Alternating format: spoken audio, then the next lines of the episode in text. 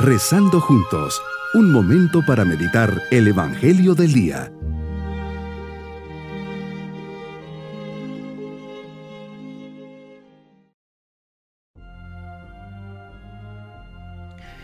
Ponemos nuestra mirada bajo el amparo de María al comenzar este sábado la segunda semana de Cuaresma.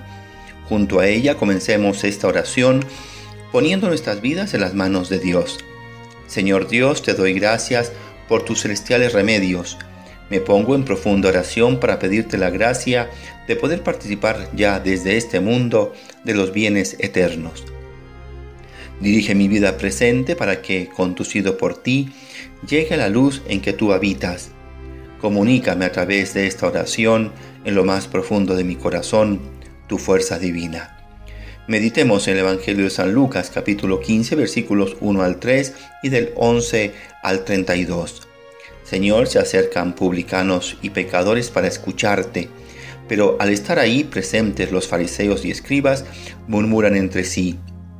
Este recibe a los pecadores y come con ellos. Señor, para esto habías venido a rescatar a todos los pecadores. Y eso no lo pueden entender los fariseos y escribas, tan cegados en su corazón y tan lejos de la verdadera misericordia. Por eso les compartes la siguiente parábola.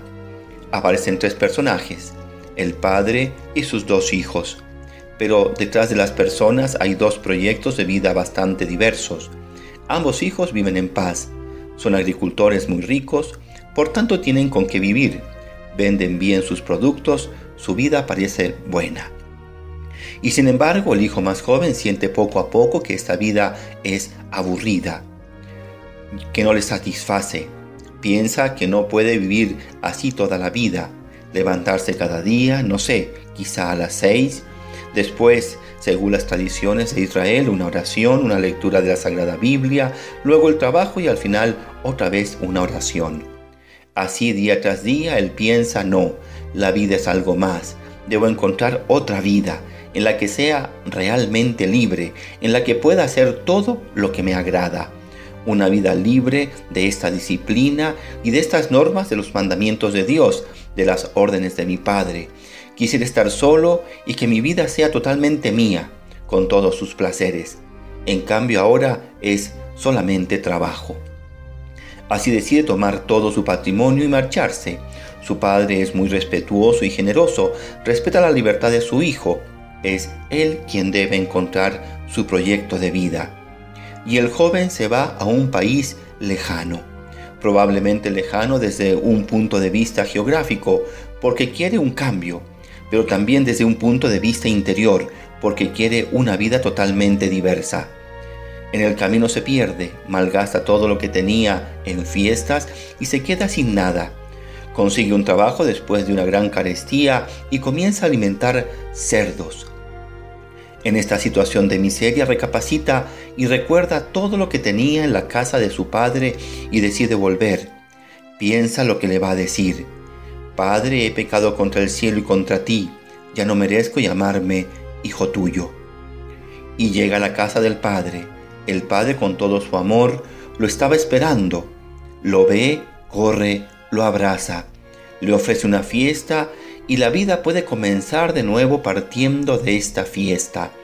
El hijo comprende que precisamente el trabajo, la humildad, la disciplina de cada día, crea la verdadera fiesta y la verdadera libertad. Así vuelve a casa interiormente maduro y purificado. Ha comprendido lo que significa vivir.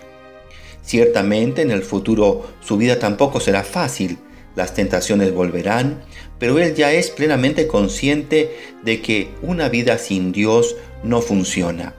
Falta lo esencial, falta la luz, falta el porqué, falta el gran sentido de ser hombre. Ha comprendido que solo podemos conocer a Dios por su palabra. Los cristianos podemos añadir que sabemos quién es Dios gracias a Jesús en el que nos ha mostrado realmente el rostro de Dios. El otro hijo, que permaneció en casa, pero por su reacción de envidia vemos que interiormente también él soñaba que quizás sería mucho mejor disfrutar de todas las libertades y se quedó a dientes esperando retribuciones especiales por parte de su padre. también él en su interior debe volver a casa y comprender de nuevo qué significa la vida, comprender que solo se vive verdaderamente con Dios, con su palabra, en la comunión de su familia, del trabajo, en la comunión de la gran familia de Dios. Así comprendemos perfectamente quién eres, Señor.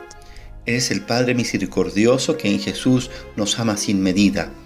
Los errores que cometemos, aunque sean grandes, no menoscaban la fidelidad de tu amor. En el sacramento de la confesión podemos recomenzar siempre de nuevo con la vida. Nos acoges, nos devuelves la dignidad de hijos tuyos.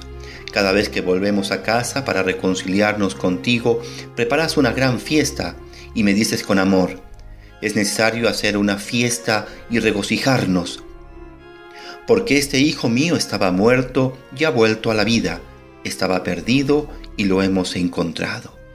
Mi propósito en este día es volver a la casa del Padre si he estado alejado, volver pidiéndole perdón de corazón, arrepentido y queriendo enmendar con una vida nueva mi vida. Cultivaré la humildad reconociendo mis fallos. Mis queridos niños, hoy Jesús cuenta una hermosa parábola, la de los dos hijos, en la cual uno pide toda su herencia a su padre y se va, malgastando todo lo que tenía, después de un tiempo se da cuenta y vuelve arrepentido su padre lo recibe, lo perdona y hace una gran fiesta, pues su hijo había regresado. Es el amor de Dios que siempre tiene las puertas abiertas de su corazón para recibirnos, perdonarnos y aceptarnos. Siempre que hagamos algo que nos aleje de Dios, tengamos la humildad para pedir perdón al Señor. Y nos vamos con su bendición. Y la bendición de Dios Todopoderoso, Padre, Hijo y Espíritu Santo, descienda sobre nosotros en este día bonito día.